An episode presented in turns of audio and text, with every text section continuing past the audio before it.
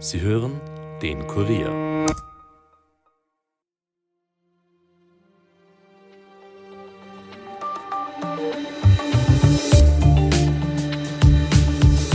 In der Nacht auf Mittwoch hat sich die türkis-grüne Koalition überraschend auf einen Entwurf zum Biogasgesetz geeinigt.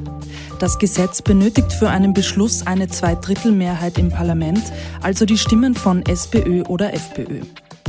Das Erneuerbare Gasegesetz soll beim Ausstieg aus dem russischen Erdgas helfen und gleichzeitig zum Klimaschutz beitragen. Wie Biogas überhaupt erzeugt wird und ob wir bald wieder mit teureren Gaspreisen rechnen müssen, darüber sprechen wir heute mit Bernhard Gaul aus der Kurier Innenpolitik. Mein Name ist Angelika Groß. Es ist Donnerstag, der 22. Jänner und ihr hört den Daily Podcast des Kurier. Biomasse, also zum Beispiel Gülle, Biomüll, Gartenabfälle oder Speisereste, werden zerkleinert und in einen Fermenter eingebracht. Darin zersetzen Mikroorganismen die Biomasse dann zu Methan. So wird Biogas erzeugt. Bis 2030 soll der Biogasanteil in Österreich bei 10 Prozent liegen. Das sieht zumindest der Entwurf des Biogasgesetzes so vor, auf den sich die türkis-grüne Regierung nun endlich geeinigt hat. Gasfirmen müssen also in Zukunft Biogas zukaufen. Wenn sie das nicht tun, müssen sie einen Ausgleichsbetrag von 15 Cent pro Kilowattstunde bezahlen. Das Gesetz soll beim Ausstieg aus russischem Erdgas helfen. Doch steht in Österreich überhaupt genug Biomasse zur Erzeugung von Biogas zur Verfügung? Und wird das Gas damit auch automatisch wieder teurer? Das alles besprechen wir jetzt mit Innenpolitikredakteur und Klimaexperten Bernie Gaul. Bernie, die Regierung hat sich am Mittwoch endlich auf einen Entwurf zum Biogasgesetz geeinigt.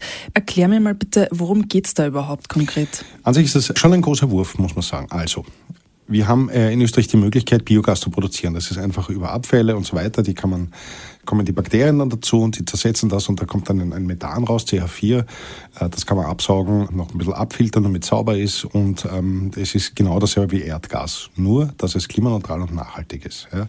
Weil der Kohlenstoff da drinnen ist vorher aus der Luft oder aus dem Boden oder von sonst wo geholt worden. Das ist das eine. Und das mhm. andere ist, wir wollen mit dem Gesetz ein Stückchen weit uns natürlich weiter von Gasimporten und überhaupt von Energieimporten irgendwie lösen. Der Plan ist etwa 10 Prozent des äh, aktuellen Gasverbrauchs bis 2030 soll aus der Biogasproduktion kommen. Das ist die Grundidee vom Gesetz. Mhm. Die halte ich an sich für sehr schlau, wenn man quasi zwei Fliegen mit einer Klappe erwischt. Mhm. Nämlich ähm, einerseits etwas macht in Richtung Klimaschutz und andererseits um uns ein bisschen zu diversifizieren, also nicht nur russisches Gas sozusagen hier einzukaufen. Mhm. Das hat die Klimaschutzministerin Leonore Gewessler äh, vergangene Woche ja auch schon ähm, beklagt, dass wir eben immer noch so abhängig vom russischen Gas sind. Ähm, aber woher soll das ganze Biogas jetzt eigentlich kommen? Das Biogas können unsere Bauern produzieren. Das tun sie ja schon. Es gibt ja schon, ähm, glaube ich, 270 Anlagen in Österreich.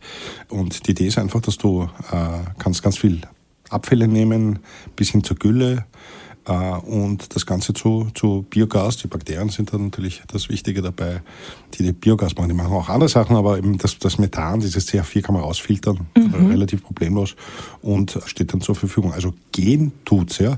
Es hilft uns natürlich auch äh, mit Russland, ja. Also bei der, die Ministerin Gewessler hatte da das ehrliche Problem, dass die Gaskonzerne in Österreich, das sind eigentlich vor allem die Landesenergieversorger, die aber wiederum Verträge bei der OMV haben und die OMV hat einen Vertrag mit der Gazprom und so weiter. Jedenfalls sinkt diese Quote vom russischen Gas im österreichischen Netz einfach nicht oder mhm. ganz wenig nur. Mhm. Ja. Im Dezember waren es eben alarmierende 98 Prozent, die mhm. von den Gasimporten aus Russland kamen.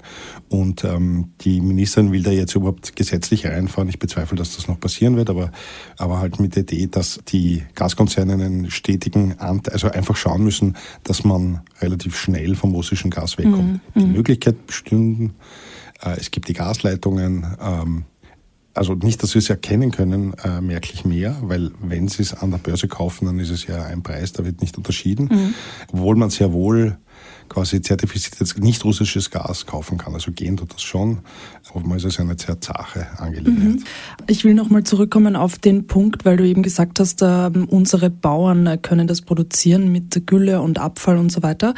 Würde das reichen? Also hätten wir überhaupt genug Masse, um dann wirklich auf diese 10 Prozent zu kommen? Haben wir ausreichend Abfälle dafür? Also ja, die Antwort ist ja. Also worum geht es? Es geht um landwirtschaftliche Abfälle, es geht um Bioabfälle, organische Reststoffe, Gülle. Ja? Das alles kann man dazu verwenden. Natürlich soll da vermieden werden, dass tatsächliche Nahrungsmittel oder Futtermittel hier quasi in Energie mhm. Umgesetzt werden. Das wäre natürlich jetzt nicht das Beste. Also grundsätzlich, klar können wir das, ja. Mhm. Das Ziel ist ja 7,5 Terawattstunden bis 2030. Wie gesagt, das ist etwa 10 Prozent vom aktuellen Gasverbrauch. Vor allem der Fachverband Gaswärme hat uns davor gerechnet, dass wir ein Vielfaches von dem produzieren könnten, ja, mit Biogas. Okay. Ja. Die sind aber dann auch die gewesen, die, die gestern in, jedenfalls in einer Ausstellung gesagt haben, puh, da wird es nicht genug geben. Also es ist ein bisschen unklar. Ja. Und du hast gesagt, es gibt äh, rund 270 äh, Biogasanlagen in Österreich aktuell. Müsste man da auch aufstocken, beziehungsweise bräuchten wir dann eben auch mehr solche Anlagen? Genau, das sind, das sind teilweise sehr kleine Anlagen, mhm. wo das Biogas meistens gleich vor Ort im Blockheizkraftwerk direkt zu Strom und, und Wärmeerzeugung genutzt wird. Mhm. Also das ist so mhm. die Nahwärme ist das ja, also ja. Wo, wo, der Ort versorgt werden kann. Ich wüsste jetzt keinen Grund, warum das nicht gehen sollte. Mhm. Und jetzt haben wir eben schon darüber gesprochen, rund 10 Prozent Biogasanteil sollen es bis 2030 werden. Erreicht werden soll das über verpflichtende Quoten für die Gasversorger. Wie soll das eigentlich genau in der Praxis funktionieren? Mhm. Also derzeit haben wir äh, in etwa 0,14 Terawattstunden, die tatsächlich schon in irgendeiner Form eingespeist werden. Bis Ende des Jahres sollte die Quote auf 0,35 raufgehen mhm. und dann eben immer steigern, 25, 26, 27, also 29 eben auf diese 7,5 Terawattstunden. Äh, gibt es an sich keinen großen Grund, warum das nicht gehen sollte, weil dann logischerweise die Frage kommt, na, wie ist das, wie soll das in der Praxis funktionieren? Äh, es ist so, dass jeder Gasinverkehrbringer heißt so schön im Amtsdeutsch, also jede jeder, äh, vor allem die Landesenergieversorger, aber es gibt ja auch ganz viele kleinere Gasfirmen, mhm. müssen einfach einen steigenden Anteil ihres Gases Biogas dazu kaufen. Mhm. Jetzt ist das Biogas zum Beispiel teurer, noch nicht, als mhm. das Methan oder das Erdgas, das aus Russland kommt oder von sonst wo. Die müssen das ja nur aus dem Boden holen. Bei uns muss das ja wirklich äh, aufbereitet werden und gefiltert werden und so. Also noch nicht kostet es mehr. Der Franz Kirchmeier vom Biogasverband schätzt Kosten von etwa 12 bis 14 Cent pro Kilowattstunde. Mhm gegen den derzeit sehr niedrigen Gaspreis von, glaube ich, keinen drei oder dreieinhalb Cent mhm. oder so. Also das ist äh, noch nicht eine Steigerung, aber ob es deswegen wirklich teurer werden wird in, in der Zukunft, also ich traue mich das nicht zu beurteilen, hat vor allem damit zu tun, dass wir keine Ahnung, wie sich die Preise entwickeln. Niemand kann mir jetzt sagen, wie der Gaspreis im Jahr 2030 oder 2028 mhm. aussehen wird. Wir haben gesehen, dass durch den Ukraine-Krieg die Gaspreise ja bei uns 2022, 2023 extremst in die Höhe geschossen sind. Das war ja auch ein Grund, warum wir gesagt haben, na, probieren wir das, warum das, das Gesetz hat trotzdem sehr, sehr lange gedauert, bis es, bis es kommt. Aber das ist das eine. Und das zweite, das man auch beachten muss, dass die Leute vielleicht zu wenig wissen, ab 2028 gilt auf europäischer Ebene der sogenannte ETS 2, Emission Trading Scheme oder Emissionshandel 2. Und der betrifft alle Brennstoffe und Treibstoffe, das heißt Benzin, Diesel, aber eben auch Erdgas oder Erdöl. Mhm. Und die Idee ist eben von der EU, ja, es gibt eine Gesamtmenge, die definiert wird für 2028 und wer dann Gas also fossiles Gas verkaufen will, muss Zertifikate kaufen auf einem sehr geschlossenen europäischen Markt. Okay. Ja. Mit der Idee natürlich, äh, dass das schon äh, einiges kostet. Ja, da gibt es unterschiedliche Berechnungen. Und mit dem Geld soll natürlich auch weiter die Energiewende gefördert werden. Also schon allein deswegen, dass, und diese, diese ETS2, also diese Zertifikate, diese Verschmutzungsrechte, die braucht es natürlich nicht beim Biogas, weil das ja eben ein grünes, ein nachhaltiges mhm, Gas ist. Ja. Mhm. mhm. Ähm, also schauen wir mal. Ja. Mhm. Um nochmal kurz zurückzukommen auf ähm, Sanktionen. Was würde denn passieren, wenn man äh, sich jetzt eben als Gasversorger nicht ähm, an diese Quote hält? Drohen da Sanktionen, beziehungsweise ja, was, was passiert da? Also soweit wir das verstanden haben, war das eine der schwierigsten Verhandlungspunkte da zwischen Türkis und Grün, mhm. weil eigentlich noch nicht der Fachverband Gaswärme, also die Gaskonzerne selber, wollten natürlich da keinerlei Sanktionen oder was immer haben. Mhm. Tatsächlich hat das Gewässlerministerium von, von Anfang an einen sogenannten Ausgleichsbetrag hineingeschrieben. Das waren anfangs 19 bzw. 20 Cent pro Kilowattstunde, eben mit der Idee, für jede Kilowattstunde, die du eben vergisst, Biogas, österreichisches ja. Biogas zu kaufen und das einfach nicht tust, musst du quasi in einen Topf einzahlen. Mhm, mhm, ähm, das ist jetzt reduziert worden. Der Ausgleichsbetrag liegt jetzt bei 15 Cent pro Kilowattstunde, aber diese quasi Strafe steht drinnen. Okay, und glaubst du, das ist Strafe genug, so dass sich dann die Gasunternehmen auch dran halten werden? Na klar. Mhm, Na klar. Okay. Also einfach, weil man muss es ja so und so zahlen. Mhm, da kauft man doch lieber gleich ein bisschen billigeres Biogas ein, sofern mhm. es billiger ist. Mhm. Und äh, jetzt hast du es auch schon angesprochen, die türkis-grüne Koalition braucht für diesen Beschluss eine Zweidrittelmehrheit im Parlament, um dieses Gesetz jetzt wirklich durchzusetzen. Der Entwurf ist jetzt eben mal da, die Einigung auf diesen Entwurf. Jetzt braucht es eben noch die Mehrheit auch von SPÖ oder FPÖ. Wird sie die bekommen? Also wie stehen denn eigentlich diese Parteien dazu? Also ich denke schon, dass das machbar ist. Es ist so, dass sozusagen am Tag der Präsentation, dass, sie, äh, dass es da zumindest zwischen Türkis und Grün jetzt eine Einigung gibt, hat der Alois Scholl, das ist der Energiesprecher der SPÖ, nur eine knappe Aussendung gemacht, wo er gesagt hat, erstens einmal, warum hat das so lange gedauert? Und zweitens einmal ist die Finanzierung, also das, die Teuerung äh, ist für ihn noch nicht klar, ja, wie das wirklich ausschaut, ob das wirklich teurer wird. Ja, man wird sich zusammensetzen müssen und eine Lösung finden. Ich denke, das wird schon machbar sein. Mhm. Und ab 2040 soll der heimische Gasverbrauch vollständig durch Biogas gedeckt werden. Was sagst du, ist das realistisch? Naja, es kommt darauf an, was wir für einen Gasverbrauch überhaupt noch haben, 2040. Das mhm. ist ja ein bisschen unklar. So, jetzt ist es so, dass letztes Jahr hat die Gewessler ja das ursprüngliche Wärmegesetz zurückgezogen mhm. ja, und hat ja nur ein Wärmepaket draus gemacht. Für alle nochmal, die es nicht wissen, man wird bis zu 75 Prozent gefördert beim Kesseltausch oder Thermentausch, mhm. ähm, halt Richtung Wärmepumpen oder Pellets oder was immer. Also ich bezweifle, dass Förderungen jemals in Österreich höher werden. Das heißt, wer jetzt nicht zuschlägt, ist selber schuld. Also das nur ganz, ganz grundsätzlich so. Der heimische Gasverbrauch im Jahr 2040 ist sehr wahrscheinlich, dass es nach wie vor äh, Industriebetriebe gibt, die jedenfalls Gas brauchen. Und zwar die brauchen diese besondere Hitze, die das Gas einfach machen kann. Ja. Ich erinnere daran, Gas verbrennt unter Normalumständen mit 1950 Grad Celsius. Mhm. Ja, wenn man mehr Sauerstoff dazu gibt, wird es immer heißer. Mhm. Nur ich finde, das sollte einem ja auch auffallen. Bei 1950 Grad ja, versuche ich dann meine Wohnung auf 20 Grad zu heizen oder 22 Grad und mein Warmwasser auf 35 Grad, dass das nicht effizient sein kann, glaube ich, ist da irgendwie sehr einleuchtend. Das, das, das Grundsätzliche. Ja. Die Frage ist, Gibt es dann noch große Gasnetze überhaupt in Österreich, die quasi bis zu jedem Haushalt gehen?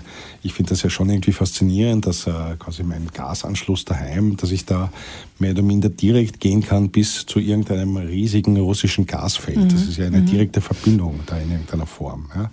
Also da werden wir auch schauen, ob es das noch überhaupt braucht mhm. oder ob wir da nicht längst dann alle umgestiegen sind. Aber wie gesagt, industrielle Prozesse, das kann ich mir sehr wohl vorstellen, dass die nach wie vor Gas brauchen. Das mhm. ist das eine. Und das andere ist, und das ist eine nicht unspannende Geschichte, mit diesem Biogas ist ja immer auch mit gemeint sogenannter grüner Wasserstoff. Grüner mhm. Wasserstoff heißt, wir wissen eh aus der Chemie noch, H2O spalten, H2 und O2, äh, kann ich den Wasserstoff da rausholen, brauche ich einen Strom dafür. Wenn dieser Strom also ein Ökostrom ist, dann ist es ein grüner Wasserstoff. Mhm. So.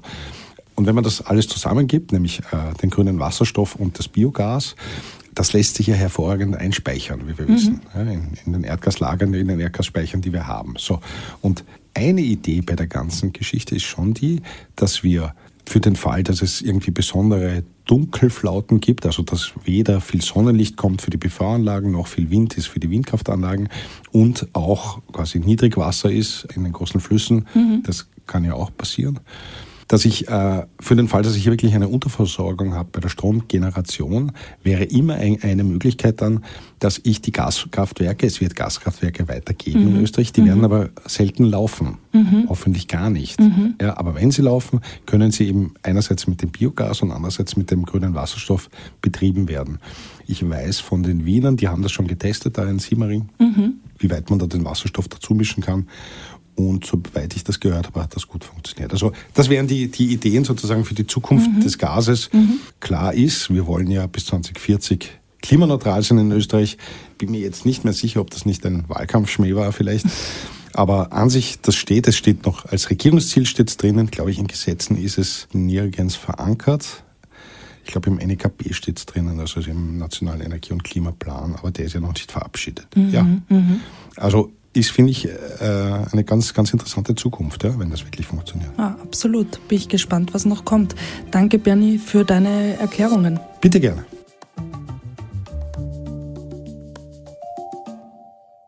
Mehr Klimathemen hört ihr auch im Kurier-Podcast Klima Bernie mit Bernhard Gaul und Clara Sautner.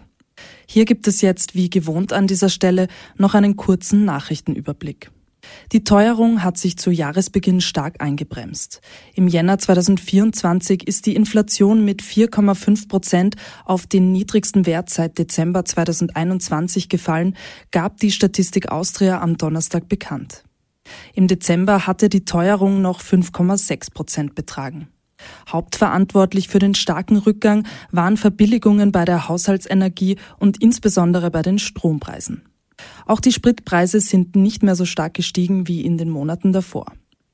Und der frühere SPÖ-Kanzler Alfred Gusenbauer hat heute seinen Rückzug aus dem Aufsichtsrat bei der insolventen Immobiliengruppe Signa bekannt gegeben.